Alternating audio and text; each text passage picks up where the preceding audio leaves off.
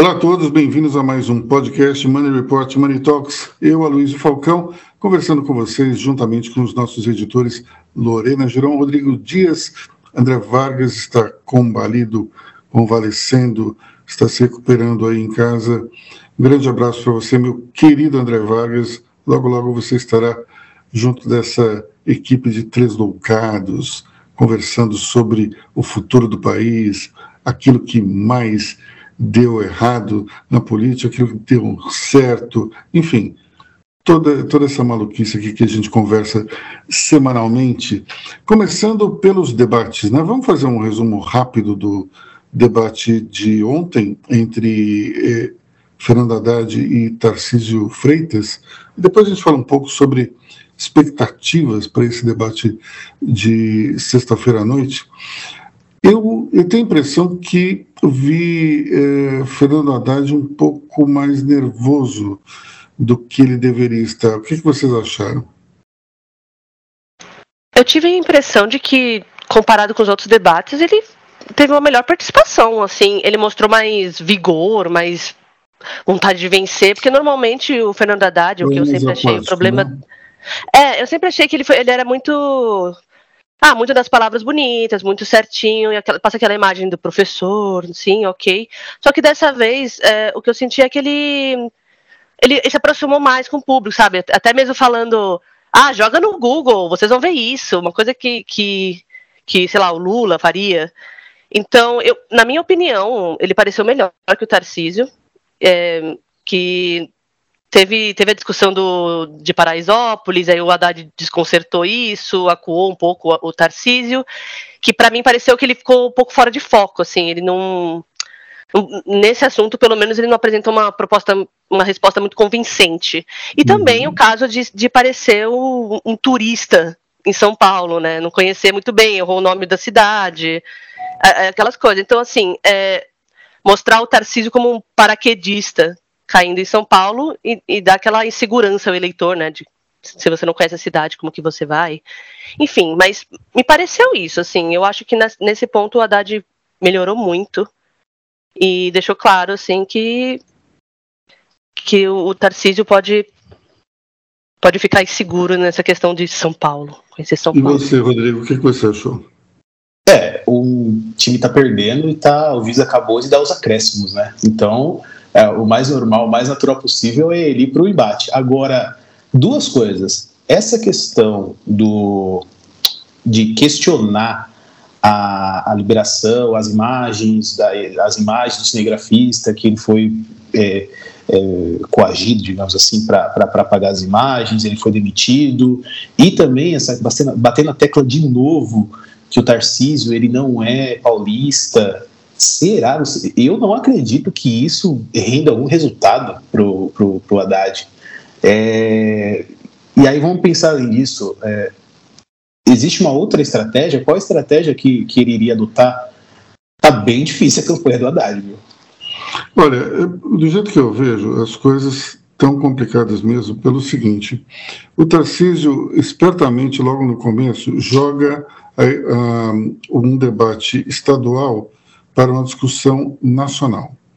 E daí coloca o Bolsonaro no meio, e daí a discussão fica toda hora amarrada entre o Bolsonaro, o governo Bolsonaro e as propostas do Haddad. E acho que tem um outro ponto importante também, que é o seguinte: né, essa altura do campeonato, todo mundo já sabe que o Tarcísio é carioca. Acho que ninguém tá, ninguém vai mudar de voto nessa altura do campeonato, é, porque, porque ele tem um, um domicílio eleitoral recente aqui. E eu tenho a impressão que é a única forma que o Haddad viu em relação uh, a como ele pode virar o jogo. Acho que é uma forma um tanto quanto arriscada, porque nesse momento é, você tem uma, tem uma pesquisa aí que não lembro agora se foi Datafolha e IPEC, que deu um empate técnico entre os dois, mas um empate técnico do limite, né? Seis pontos de diferença, aí três para cima, três para baixo, dá um empate técnico. Agora, as outras pesquisas mostram o Tarcísio uns 10 pontos na frente. Eu acho que o tracking do PT deve ter dado um resultado também é, como esses e ele acabou optando por uma, uma maior agressividade. É, acho que quando eu falei nervoso, você vê a modulação de voz do, do Haddad muito altos e baixos. Isso é típico de quem não está totalmente controlado em termos emocionais. E isso não quer dizer necessariamente que ele está desesperado, nada disso. É uma questão mais do nervosismo da situação. É, achei que ele tentou ali em algum momento ressuscitar o passado quando falou da Avenida Sapopemba. É, Para vocês que são jovens não sabem, teve um, um, um debate é, é, de candidatos a prefeito lá atrás, com Fernando Henrique, por sinal, e lá pelas tantas, um dos jornalistas perguntou, agora não lembro se foi para Eduardo Suplicy ou se foi para o Fernando Henrique, onde era a Avenida Sapopemba, e a pessoa não tinha a menor ideia. A questão é que a Sapopemba é a maior avenida é, da cidade de São Paulo, tem 40 quilômetros, e o Haddad dizia, eu sei que você não sabe, mas isso, isso, aquilo, aquilo, outro. Enfim, me parece um tanto quanto é, esquisito um candidato é, como Tarcísio não estudar o básico. Isso é meio que o básico, é uma pegadinha clássica dos debates. Então, achei, achei essa agressividade aí do, do Fernando Haddad é, parecida com a do debate entre Alckmin e Lula. Você vê uma pessoa muito serena, de repente vai para o tudo ou nada. Não sei se combinou muito com ele. Diga, Lorena. Eu ia dizer que esses temas, é, não, não conheço São Paulo ou do Paraisópolis, é, dificilmente vai afetar o, as pessoas do interior de São Paulo, né? Eu acho que são temas assim que foram trazidos que não vai mudar em nada o voto. Talvez na capital, um indeciso ou outro, mas é, foi um debate assim é, moro nesse sentido de mudança de votos, principalmente no interior, né? Que, que eu acredito que já está já tá bem decidido ao seu voto, né? No fundo, no fundo, o grande problema dessa eleição para governador é que ela virou um plebiscito nacional também. Você tem, não é à toa que você tem o, o representante do PT e um representante do governo. Não é do mesmo partido, mas é da base aliada. Foi ministro do presidente Jair Bolsonaro. Então, está na cara que, que é, é uma eleição muito mais é, nacionalizada do que qualquer outra coisa. É, não é interessante porque até então todo o poderio político aqui do, de São Paulo passava pelo PSDB. Conforme o partido foi implodindo aos poucos, especialmente com a ascensão de João Dória, é, quando eles têm um candidato como Rodrigo Garcia, que é uma espécie de Kassab do, do PSDB, porque ele transita muito bem na elite política, mas não tem exatamente um capital eh, eleitoral muito forte, aí a coisa desandou de vez. Né? O Rodrigo Garcia não conseguiu eh, manter a hegemonia tucana e isso eh, abriu espaço para a nacionalização dessa eleição estadual. Acho interessante que nós vi vivemos esse negócio porque, bem ou mal, acabou a hegemonia tucana. Não teremos mais um governador do PSTB. Isso depois de tempos e tempos. Acho que o único que não, não era do PSTB e ocupou o Palácio dos Bandeirantes no mandato tampão aí foi o Cláudio Lembo, se não me engano. É, então, nós temos uma situação nova. É, é vai mudar a, forma de se tocar o Estado, e eu diria que radicalmente. O, quando você vê Mário Covas, Geraldo Alckmin, José Serra, João Dória, tinha um estilo muito parecido. Né? Mesmo o Rodrigo Garcia não é muito diferente. Agora, nós temos aí uma outra situação. E também acho interessante porque a impressão que eu tinha era que os tucanos achavam que tinham um direito divino ao Palácio dos Bandeirantes, né?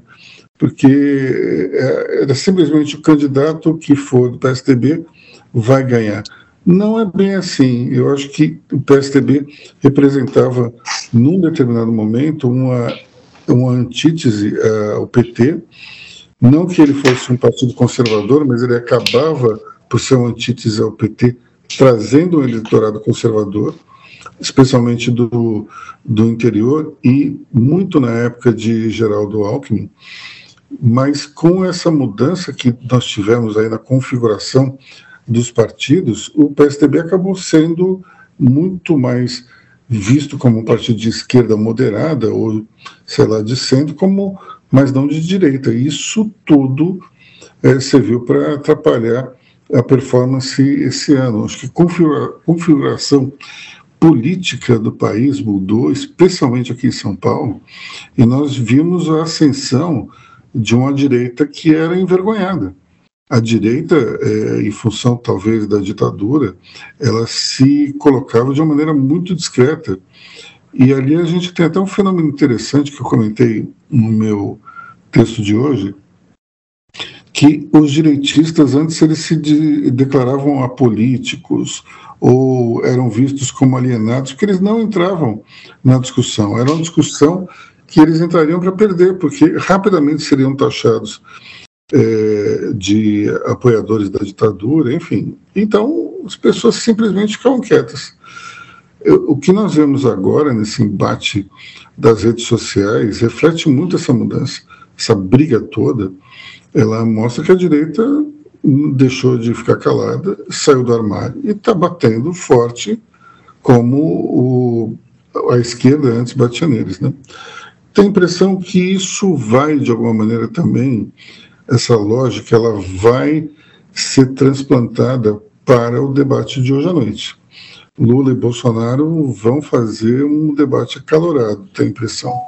Agora, por outro lado, eu vejo que na última eleição é, Lula cansou no, no, na, no segmento final. Tenho a impressão que ele não manteve o mesmo ritmo é, e, e, acho também é, não foi só um cansaço físico, tenho a impressão que foi também um, um cansaço mental. Porque se você pensar bem, você fica duas horas em pé, é, falando sem parar, isso é, é algo que mexe com a resistência de qualquer um. Imagina para um sujeito de 76 anos, não é uma coisa simples.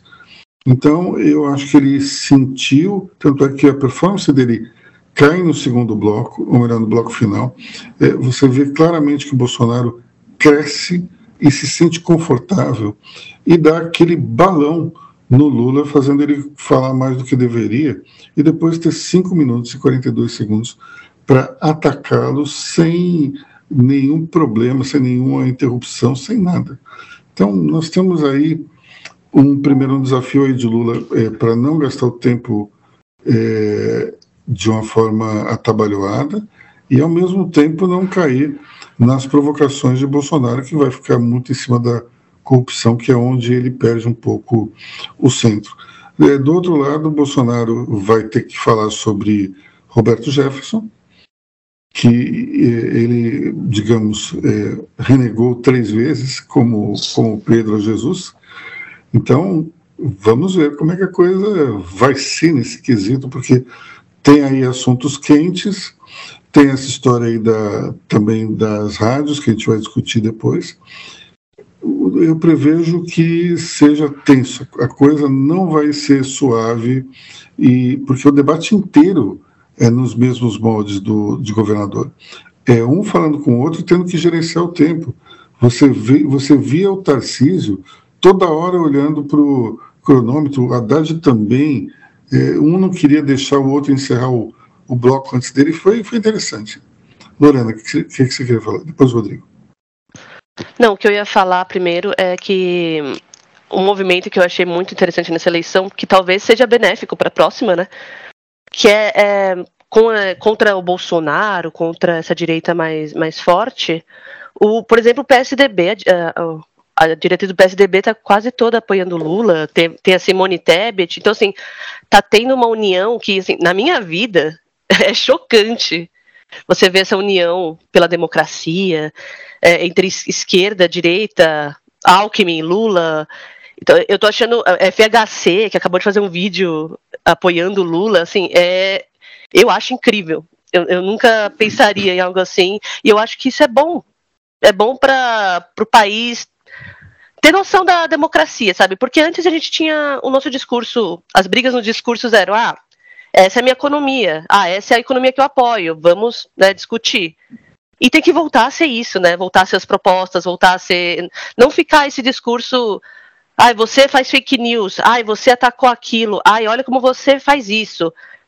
Esqueceu a, a premissa do que é a política, né? Que é a gente discutir é, o, o que a gente defende para o país e acabou. Então eu acho que essa eleição está sendo muito interessante para isso. Eu acho que, apesar de tudo, vai, vai fortalecer uh, todos os partidos nessa discussão. E agora falando em debate, é, com certeza, é, como você falou, all-in, agora é o all-in do, do, do, Bolsonaro, né? Que agora é tudo ou nada. Ele vai ter que, ele vai ter que tentar pegar aqueles votos um, de, indecisos ou que, a gente que quer anular voto. Então, é o espírito que eu acho que ele vai trazer hoje, é o que você falou, ele vai falar do negócio das rádios, que a gente vai comentar daqui a pouco, vai falar, é, vai falar da, da corrupção do PT, vai falar que, que o Lula não fez isso, não fez aquilo, e o Lula provavelmente vai falar sobre a questão do Jefferson, a questão da, das fake news e do, da economia também, das pautas econômicas que, que o Paulo Guedes é, que veio à tona nas últimas semanas, né, do, do pacote que desatrela o reajuste do salário mínimo, da inflação passada, que vincula com as aposentadorias, e um estudo para retirar a dedução de gastos com a saúde imposto, e educação do imposto de renda.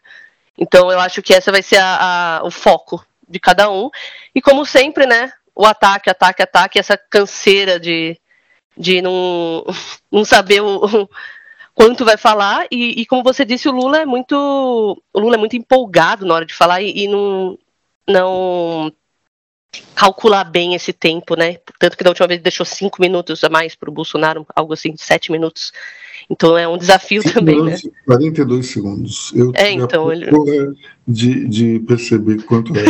Ficou contando para você ver. É, então ele tem que ter, tem que ser mais inteligente nisso, né? Porque ele também dá um espaço muito grande para o Bolsonaro falar uh, as coisas dele. Então é interessante, mas eu não sei se esse debate vai mudar muito os votos, eu acredito que não, porque o último debate. Eu acho que essa eleição quem decidiu, decidiu. Rodrigo, diga lá. É, as voltas que a política dá, né? Justamente o Lula, veterano de debates, muitos perdidos, outros ganhos, e tendo a dificuldade, tendo que buscar alternativas para ter uma comunicação direta com o povo. Né? Justo Lula, que enquanto adversário do, do, do, de FHC, de Geraldo Alckmin, tirava as noites de sono do adversário, porque o Lula era o único candidato que conseguia ter aquele diálogo simples e direto com o povo. Né? E hoje ele não tem. O exemplo disso é a, as equipes, os que, tanto o QG do Bolsonaro quanto o QG do Lula, eles estão, eles estão empenhados em fazer aqueles treinamento, aqueles media training, não de discurso é, é, propriamente dito, mas sim de, de postura, de linguagem corporal, PNL, considerando até que o Lula tá, já, já tem uma idade avançada, inclusive foi aniversário dele essa semana, salvo engano. Então, assim, é, é muito complicado o, a atual situação, o atual momento do Lula, é, tendo que tendo que administrar essa questão de saúde, é, controle mental durante um debate direto, de controle de tempo, de uma, é uma pressão psicológica absurda, com um, um Bolsonaro que se comunica melhor e responde melhor as perguntas, né? É, tem um jornalista amigo meu que fala que não importa o que pergunta, mas sim como que, o que você responde, né? Então o Bolsonaro ele consegue administrar muito melhor essas questões de, de pandemia do que o Lula, por exemplo, quando vai falar de, de Ortega, de corrupção, de, de, de, de Petrobras, enfim. É, com certeza eu não vou perder esse debate de hoje. Bom, é, sobre esse comentário da, da Lorena aí do, da união em torno do Lula, eu queria lembrar de 89. 89, o Lula passou para o segundo turno com 0,4, se não me engano, acima do Brizola, e aquilo foi uma surpresa, porque todo mundo esperava que o embate final fosse Brizola e, e Collor. Bom, diante disso, Brizola ele se reuniu com o pessoal do partido e disse uma frase que é lembrada até hoje, na qual ele falou assim: o nosso grande sonho foi sempre fazer a elite engolir os sapos. Por que não apoiar esse sapo barbudo agora no segundo turno? Então é interessante porque já houve uma, uma certa união lá atrás, é, no, não tinha ainda é, o PSDB não ainda um partido tão, tão forte, o Marcovas foi ali para o sacrifício, é, tivemos também, é, naquela época acho que foram 18 candidatos, foi uma loucura. É, o debate era uma coisa assim insuportável, que tinha gente saindo pelo ladrão. Bom, então é, tenho a impressão que é, essa união já ocorreu no passado, mas não foi tão explícita e nem tão forte do ponto de vista do PSDB, né? Em relação a essa, esse esse estudo que o, o Paulo Guedes encomendou para é, desatrelar o salário mínimo da inflação, isso eu não acho exatamente uma coisa ruim, desde que as regras sejam é, pensadas para não prejudicar o trabalhador. Eu tenho a impressão que aquela coisa tipo a intenção é boa, mas o, o, o resultado pode ser muito ruim. Uma falta de sensibilidade total, na falta de timing. Se na última semana de campanha saiu um negócio desse que pode ser explorado muito pela, pelo, pelo adversário, não dá para entender. O que eu, pelo que eu entendi, assim, tinha um estudo ali e daí o estudo foi obtido pelo Estadão, se não me engano, e esse e saiu. Agora, como é que você mantém um estudo desses durante uma campanha política? Isso, para mim, é de uma imaturidade, de um amadorismo, de uma irresponsabilidade gigantesca, mas assim, gigantesca. Então, não tem, tem muito que falar, né? Bom, é, tem uma coisa que eu acho que é interessante falar antes de, de ir para o próximo assunto, que é justamente o, o das rádios, que é como essa campanha mudou. Vamos aí voltar no tempo e pensar em 2018. 2018 foi aquela primeira campanha sem os recursos de doações empresariais, então ficou todo mundo sem dinheiro. Ninguém gastou, ninguém. Foi uma coisa assim, foi uma campanha bastante espartana. Agora, essa campanha, além de você ter o fundão eleitoral, as pessoas partiram para o, o empresariado como se não houvesse amanhã, tirando, é, pedindo recursos de doação e foram bem sucedidos. Aí, quando você vê dos dois lados, você teve muita doação. Então, é, só que a diferença foi o timing. Lula captou muitos recursos no início da campanha e foi minguando. Bolsonaro foi o contrário, não tinha muito dinheiro no início e no final eh, os empresários desovaram muito dinheiro. Então, eh, não é mais aquele, aquele, aquela mesma campanha eh, quixotesca de, digamos, dinheiro, não tinha dinheiro e fazia só nas redes sociais, era o Carluxo, os, os seus amigos. Agora a coisa é diferente, porque tem muito dinheiro em jogo, especialmente dentro dessas redes sociais pagas, tipo YouTube, é, Instagram, Facebook, você vê campanha para tudo quanto é lado. Aquilo, isso custa caro, isso não é barato. Então, é um cenário completamente diferente do anterior. Tivemos aí essa, essa denúncia de que as rádios teriam, é, teriam sonegado 150 mil spots de rádio na campanha de Bolsonaro, especialmente no, no interior do Nordeste. E ali realmente você vê como precisa um pouco mais de arroz com feijão nesse quartel-general da campanha de reeleição do presidente Bolsonaro. achar que isso seria uma coisa assim é, bombástica é muito amadorismo também. Me espanta como esse pessoal não investe naquilo que vai dar certo. É, foi para mim muito mais uma, que, uma questão de se criar uma pressão em cima de, um, de uma rixa pessoal que virou essa coisa entre Bolsonaro e Alexandre de Moraes do que qualquer outra coisa. Agora, se você conhece o outro lado, você vai fazer algo que a reação já é mais do que esperada. Além disso, tem algumas questões técnicas dessa denúncia que elas são meio esquisitas. Vamos lá. Primeiro, a tal da auditoria foi feita em cima de streaming é, e pegando as transmissões pela internet. Primeiro ponto é, na internet, não necessariamente é o que sai ao vivo. Você tem que pegar as gravações. Ah, mas isso é impossível. Ah, é impossível. Então, arruma outro método, porque não dá para a gente dizer que, é um, que essa auditoria ela está certa. Bom, segundo ponto.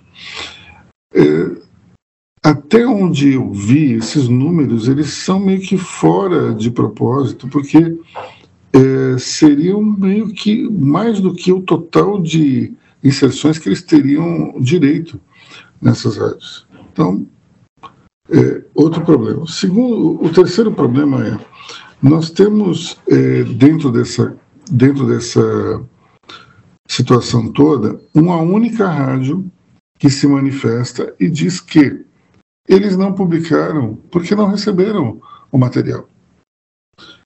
Então, é, entre e, e, no despacho do ministro Alexandre de Moraes, que, veja bem, é, é passível muitas vezes de crítica, porque ele é o jogador, o juiz e a torcida ao mesmo tempo. Né? O técnico do time está no banco de reservas, qualquer problema. Então, ele joga em todas as posições. E um magistrado, a meu ver, não pode ser acusador e juiz ao mesmo tempo. Né? Mas, ou então, um agente de repressão. Bom, nós temos aí nesse despacho do, do Alexandre de Moraes uma coisa interessante que ele diz o seguinte: uh, qual o nome das rádios? Quais são as emissoras? E não tem. Então, como é que você pode fazer uma investigação em cima de algo que não tem os dados? E daí o pessoal fica bravo. Tá bom, vamos lá. É, você tem 24 horas, então, para fortalecer essa tua acusação. Entrega as provas aí. Não vem. Não vem a coisa arquivada. Simplesmente porque existe uma soberba dentro dessa campanha do Jair Bolsonaro, especialmente na figura do Fábio Weingarten, no sentido que eles acham que o que eles dizem tem que ser acatado é, com, com é, total obediência pelos outros. Não necessariamente, eu não concordo com a postura do, do ministro Alexandre de Moraes, em inúmeras coisas durante essa campanha. Acho, inclusive, que ele promoveu, sim, censura ao proibir é, certas palavras é, de serem ditas durante é, nos veículos, agora num veículo especialmente. Agora, não dá para você dizer, o, cara vem com, com um, um, papel dizendo que aquilo é uma auditoria e que tem que melar todo o jogo. Sinceramente, olha, esse, esse pessoal está quatro anos no governo, na, em campanha, não aprenderam ainda. Eu acho interessante, talvez, um pouco de história, é, tentar se informar como os grandes políticos atuaram no passado, não se inspirar com gente que era, era do riscado, Tancredo Neves, é, Antônio Carlos Magalhães, você não precisa ser é, ligado, ou melhor, é, afinado com a questão ideológica, mas são grandes políticos, tinham grandes assessores, grandes colaboradores. Vamos nos inspirar em quem sabe fazer. Agora, esse embate bobo é uma coisa meio complicada.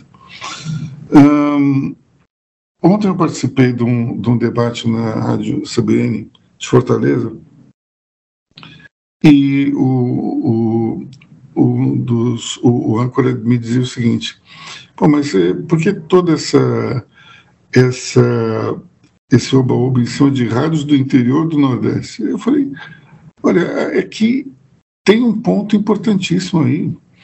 Nós temos um dos lugares que são cruciais para Bolsonaro, justamente o interior do Nordeste. O, o Bolsonaro tem que melhorar em São Paulo, melhorou. Melhorar em Minas, segundo o Datafolha, não melhorou. Então vamos ver outros, outras pesquisas. E, por fim, tinha que melhorar no Nordeste também, não uma melhora gigantesca. Mas os cálculos dos especialistas mostram que se Bolsonaro conseguir sair é, nessa, na apuração de domingo 11 pontos percentuais acima do que ele saiu, ele está eleito. É uma conta que, que é interessante a gente observar.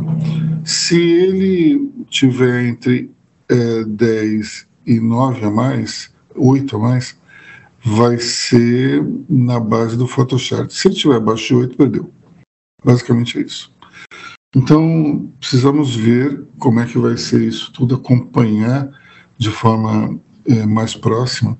Até porque eu cheguei a ver os trackings do, é, das pesquisas do PL dos últimos dias.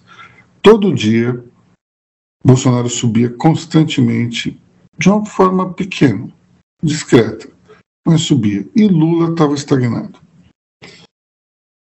Depois do domingo do Roberto Jefferson, o, você vê que cai. A primeira vez que caiu desde o início do segundo turno. Então, a questão é: será que ele consegue retomar ao longo desses últimos dias essa tendência de alta? Porque ele estava, pelo tracking, estava abrindo do Lula. E daí, pelo novo tracking, ele reduziu. Quando você vê uma curva está para cima, outra está para baixo. Será que essas curvas se encontram antes de domingo? Lula passa Bolsonaro no tracking do próprio partido? Ou será que é o contrário? Será que Bolsonaro cai e se fica estável e Lula fica também estável e há uma diferença? Vamos ter que esperar até o domingo, não tem jeito. Mas é, o que provoca esse, esse, essa pausa no crescimento e um início de uma queda é justamente o caso do Roberto Jefferson. Quem quer falar sobre, sobre isso aí? Antes de passar para a Lorena, eu só queria levantar aqui com a bola. É, caso confirme essa, essa uma possível vitória mínima de vantagem para o Lula, pode-se atribuir a responsabilidade ao Bob Jeff? Eu acho que sim, claramente sim. Aliás, o mercado financeiro comprou essa versão. Você vê a bolsa desde segunda, está numa situação miserável. O que, que você acha, Lorena? Eu acho que, assim, é, para a imagem do, do governo Bolsonaro, ficou muito feio ele ter atacado a polícia. E, assim, o, na minha opinião, foi a primeira bala de prata. Foi a, a questão do Jefferson, né? Ele causou xingando uh, com um baixo calão a, a ministra, mas só que aí parece que ele exagerou naquela representação e acabou dando um tiro não só no, nos policiais, mas também no pé do Bolsonaro, né? E aí essa coisa das rádios provavelmente é a segunda bala de prata que, que, que eles vão fazer. E ainda teremos a terceira, que é no dia da eleição, provavelmente, que se o Lula ganhar, eles vai, vai ter o tumulto, né? Vai ser a semana do tumulto. Já vamos até se preparar aqui para para aguentar. Porque vai ser falando que, que foi forjado. Só que assim, a questão é que se, se o Tarcísio ganhar, vai ser forjado também? Então, assim, né? É, é, é uma das faces, assim, das, das armações. Só que o, é, o Jefferson parece que parece que não sei, ele parece que foi foi parece um doido que, que, que foi colocado ali para ajudar a, a, falar dessa questão do TSE, falar do, do, TSE, do STF, desculpa, falar do, da censura, falar de, nossa, temos que ter liberdade de expressão, falar o que quiser. Só que ele vai lá e dá um tiro, joga granada na polícia, que é, que é a grande base da, dos eleitores do Bolsonaro, é, é, é, a questão da polícia. Ficou muito feio, ficou muito feio.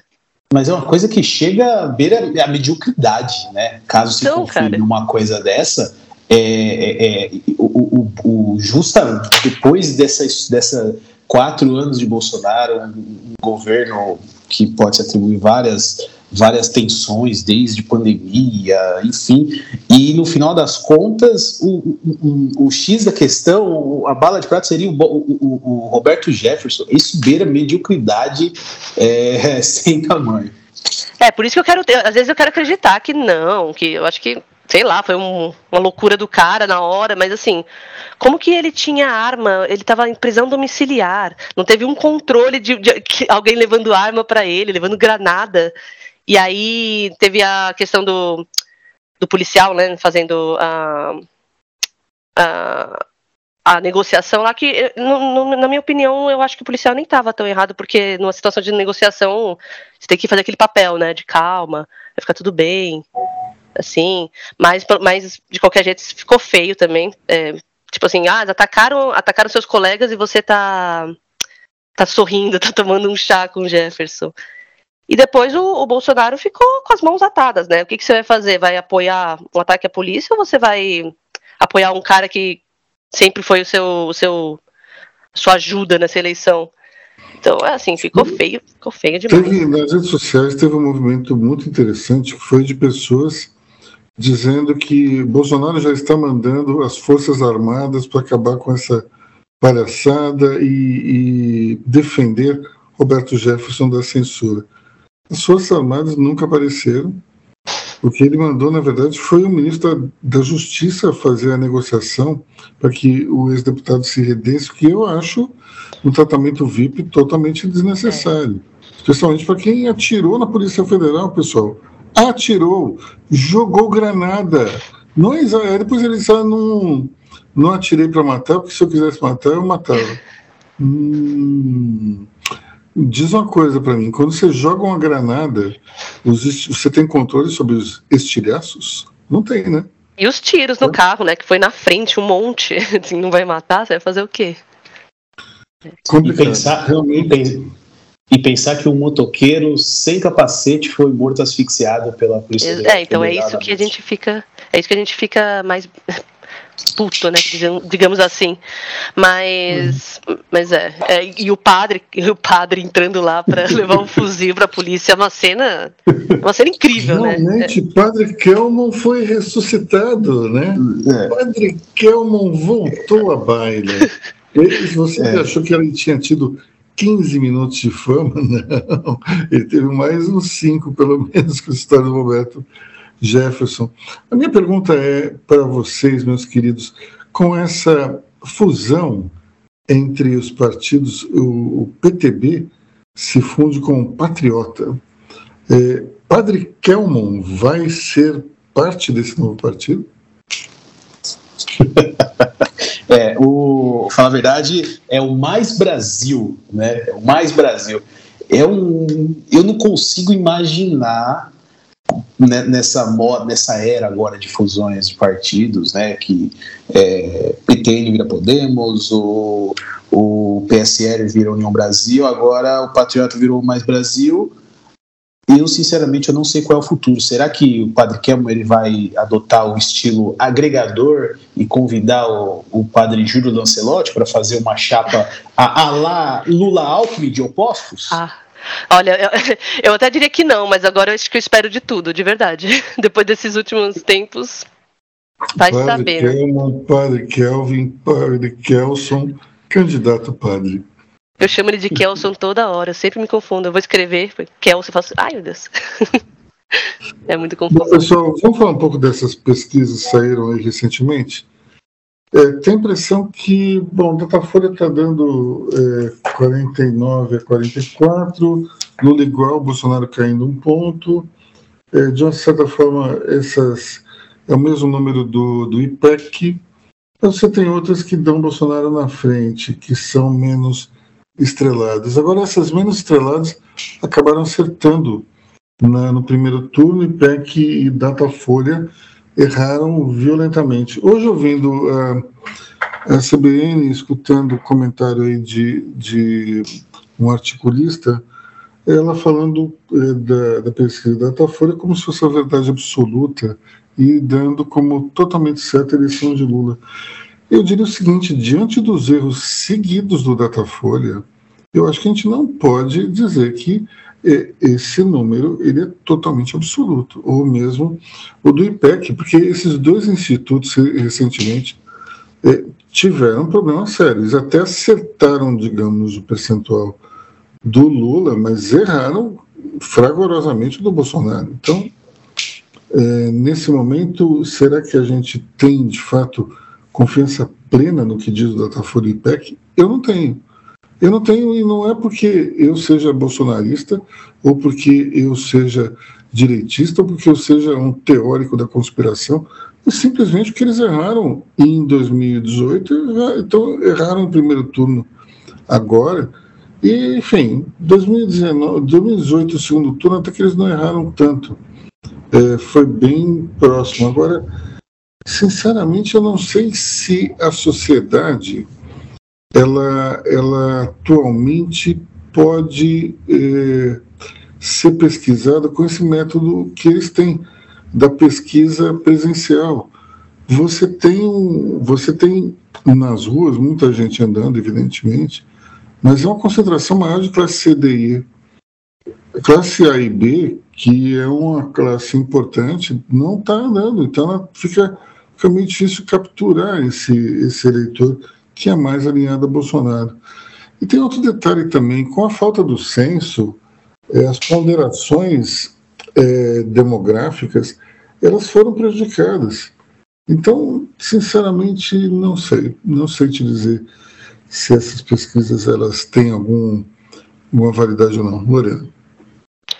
É, eu concordo. O que no primeiro turno, para mim, por exemplo, o Datafolha, eu já estava eu tava seguindo a risca, assim, nossa, vai ser isso, vai ser isso, a gente vê não é bem assim, né? Mas assim, a, a, a Datafolha e IPEC elas estão sugerindo que a, a campanha do Bolsonaro perdeu fôlego, né? Que está uma, tá uma, uma, um número estável, que os números não mudaram muito nas últimas semanas, e que a consequência agora vai ser o finalzinho.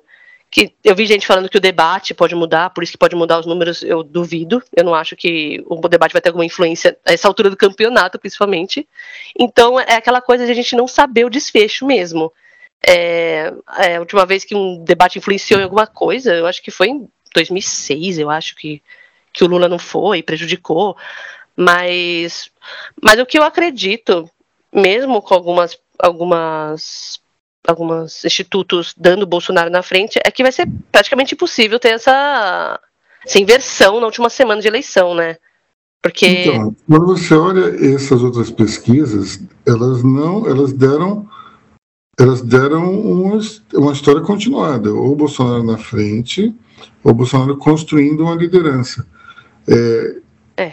Eu acho, eu acho o seguinte: é, no, no primeiro turno a gente tinha uma diferença entre Lula e Bolsonaro no Datafolha que chegou a 11 pontos. É loucura. E no final das contas foram que seis, cinco pontos.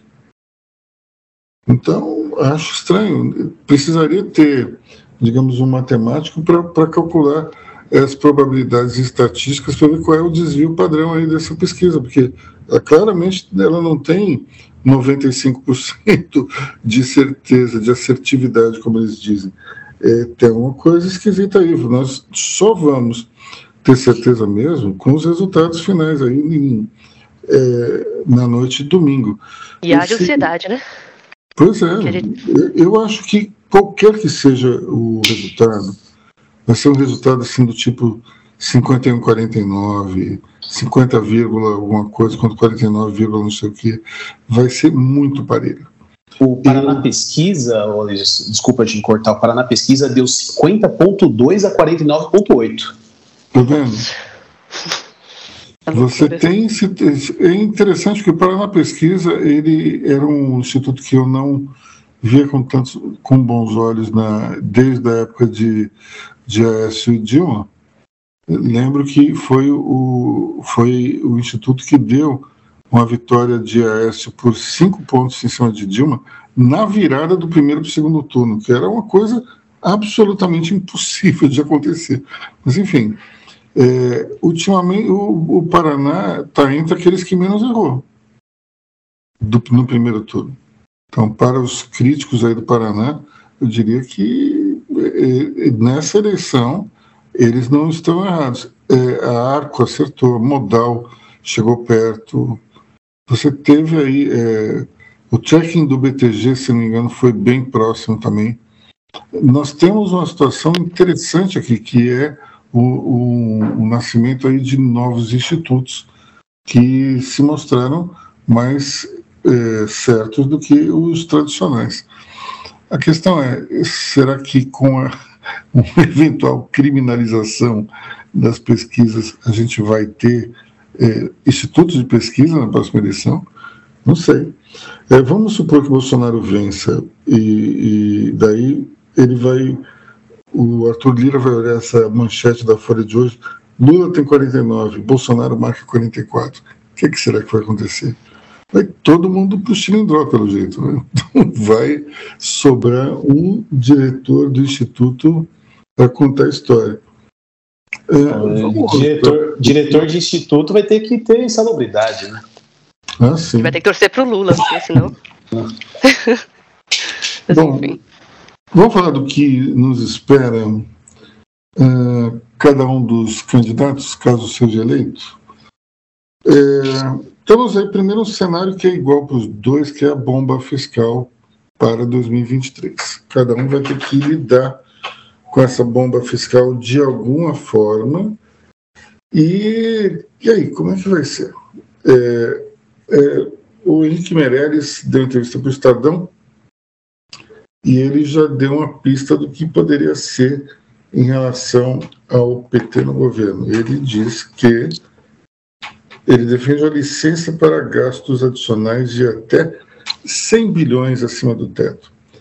E aí é uma coisa realmente irônica, porque o criador do teto de gastos é o ex-ministro Henrique Meirelles. Então ele criou uma coisa e daí, depois de alguns anos, assim, bom, é, mas sabe como é que é? Então vamos vamos abrir um buraquinho aqui no teto, né? Vamos criar um puxadinho para resolver, acomodar as necessidades do meu candidato. Eu acho complicadíssimo isso. Se você tem um teto, você tem um teto. O grande problema no Brasil é que o teto é fixo e o chão é móvel. Então, cada vez que o teto continua parando, o, o Congresso vai colocando mais gastos e o chão vai se movimentando em direção ao teto. É, eu lembro que quando o Meirelles insistiu muito nessa questão do, do teto, fazia sentido porque nós vínhamos de uma situação de total descontrole é, dentro do governo Dilma Rousseff. Os dois, o, o, primeiro mandato e o segundo, que durou pouco, de Dilma, ele, eles foram, esse tempo foi marcado por uma total, é, é, digamos, uma total irresponsabilidade na gestão do, dos gastos públicos. Nós levamos o, o déficit assim para muito alto e não fizemos nada para cortar despesas públicas. Então, quando Dilma é, sai e entra Temer, o ministro Meirelles é empossado e ele tem, digamos, ele se sente na obrigação moral de criar um mecanismo para evitar essas maluquices como as cometidas pela Dilma.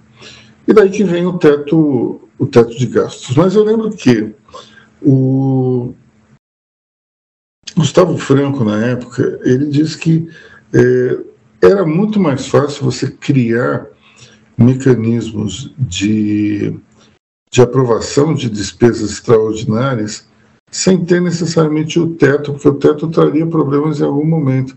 E, de fato, ele trouxe, e foi desrespeitado em 2020, 2021, 2022 e vai ser de novo em 2023. Então, nós estamos falando aí a, sobre uma peça de ficção que, que precisa ser melhor avaliada. Agora, o teto é o teto, e a gente não pode entrar numa farra fiscal gastando dinheiro que não tem, porque o resultado disso é o enfraquecimento da moeda e também a inflação. Nenhuma nação consegue ser próspera com moeda fraca. Essa é um, uma lição básica da, do, das faculdades de economia. Quando você vê todas as economias que estão fortes, Você tem uma moeda forte. Sem moeda forte, você não vai a lugar nenhum. Então, esse é o primeiro desafio que esse pessoal tem. Segundo desafio que eles vão ter, e que é comum é, a Bolsonaro e a Lula, é justamente a oposição.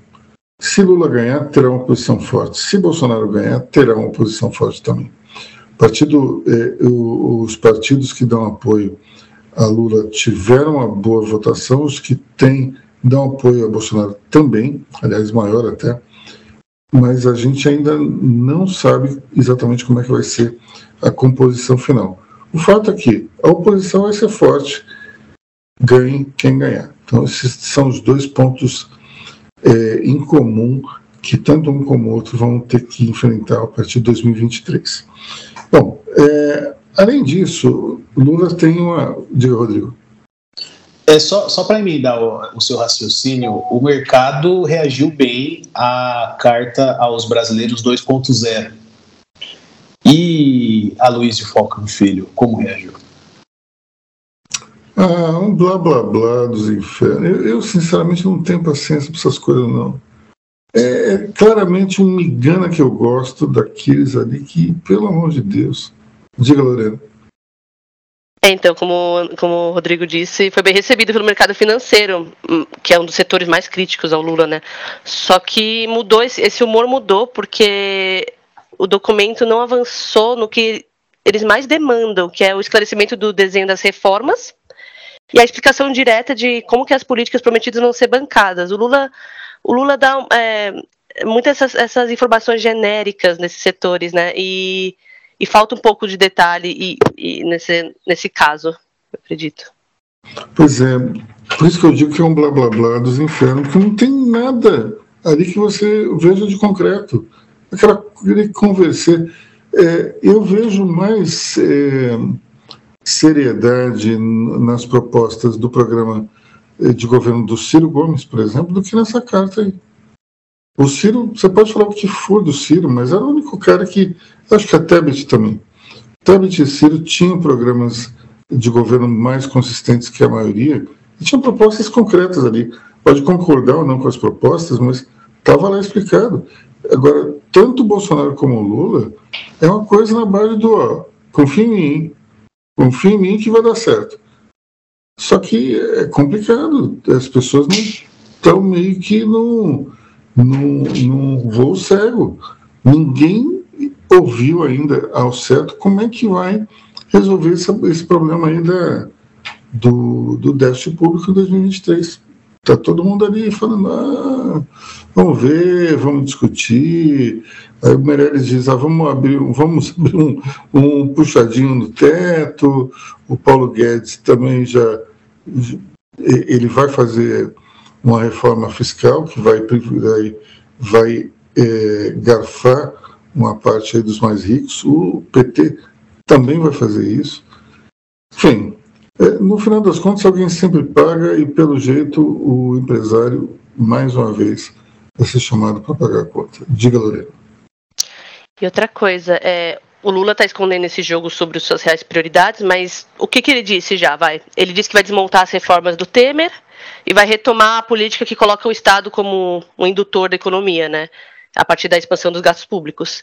Então é um mistério, né? Diante da bomba fiscal que vai receber do Bolsonaro, a gente fica meio na, nessa névoa, né? Só que, então, então o Lula tinha que explicar melhor como ele vai gastar esse capital político e e outras coisas que as pessoas questionam, como a volta de, do Disseu, da Dilma, se ele, vai, se ele vai se dispor a colocar eles juntos, porque, assim, o Lula tem uma grande, um grande desafio agora, se for eleito, que é de fortalecer o centro, né, sem sair da coisa, que nem ele mesmo disse, que não vai mais fazer um governo PT, pro PT, ele quer fazer um governo para tudo, mas é, ele tem que ser um conciliador, assim, dos dois lados, fortalecer tanto o PT quanto os partidos do centro. Então é aquele trabalho amplo, democrático, que vai ter que sair um pouco do, do que era o Lula, né? E em relação ao Bolsonaro, se ele for reeleito, vai abrir aquela coisa da o novo mandato com uma força inédita, né? Vai é sócio do Centrão, vai entregar um, o comando do orçamento, vai vai ter aquela cruzada contra o STF, as instituições, vai ampliar o, as cadeiras do Supremo, vai é, vai ter, com certeza essa vai ser, esse vai ser o foco do Bolsonaro se ele ganha, entendeu? No último debate, ser... o Bolsonaro disse que não iria ampliar as cadeiras do Supremo. Ele fez então, um cada hora é uma coisa, né? Não sei. É, mas ali ele fez um compromisso no debate público. Acho que ele não teria desfaçatez de voltar atrás e dizer: oh, não, nunca falei isso. Está ali. Ele disse. Não, não seria a primeira vez. Assim.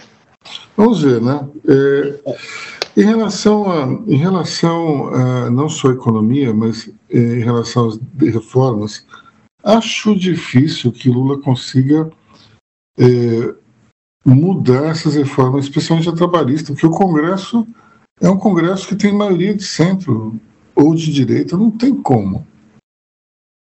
Acho impossível que ele consiga mudar é, as reformas do Temer. Mas, ao mesmo tempo, Lula é um cantador de serpentes. Ele, ele pode, de alguma maneira, tentar minimizar as reformas. Isso eu até acho possível. Mas é, não consigo enxergar Lula é, mexendo em, em reforma, especialmente na trabalhista. Bom, pessoal, é, já passamos uma hora aqui de gravação, né? Acho que, que é hora de, de encerrar. Desejar a todos um feliz voto, um momento aí sagrado da democracia, precisa ser celebrado por todos. É, vá até a cabine, vote. Vote alguém, vote em branco. Tente encontrar, é, se você não está querendo votar em nenhum dos dois, aquele que é o menos pior na tua cabeça. Mas não fique de fora. Vote. Sempre importante. Bom fim de semana. Olha, só deixando claro, é, para quem é adepto às apostas, como a nossa prezada Lorena Giron, o Lula ele tem 62% de chance de vencer no segundo turno, segundo o mercado de apostas. Então, ainda dá tempo de fazer a sua fezinha. Até semana que vem. Obrigada, ouvintes. Até semana que vem e boas eleições e vamos ver o que teremos pela frente, né?